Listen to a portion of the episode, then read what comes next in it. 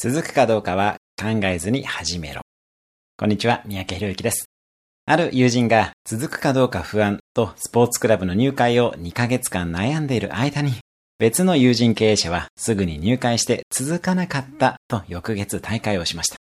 ここが結果を出す人と出さない人の差です。後者の辞めた経営者はトライしたので次のステップに進めます。まず実行、ダメなら別の方法を考えればいいだけです。おそらく前者の友人はこのまま悩んでいる間にモチベーションが薄れていき、結局は入会をしないでしょう。心理学で72時間の法則というものがあります。何かをしようと思っても72時間以内に行動に移さないと結局はやらなくなるというものです。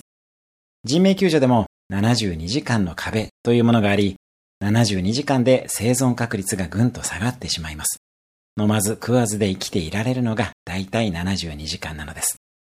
きっと何かをやろうと思っても、その思考の脳細胞は72時間ぐらいで弱まってしまうのかもしれないですね。結果を出す人は取り組んだ時間やお金などのサンクコストにこだわりません。ダメならスパッと諦めます。何かをやろうと思ったらすぐに始め、ダメならやめるなり修正をすればいいだけです。それではまた、毎日1分で人生は変わる三宅宏之でした。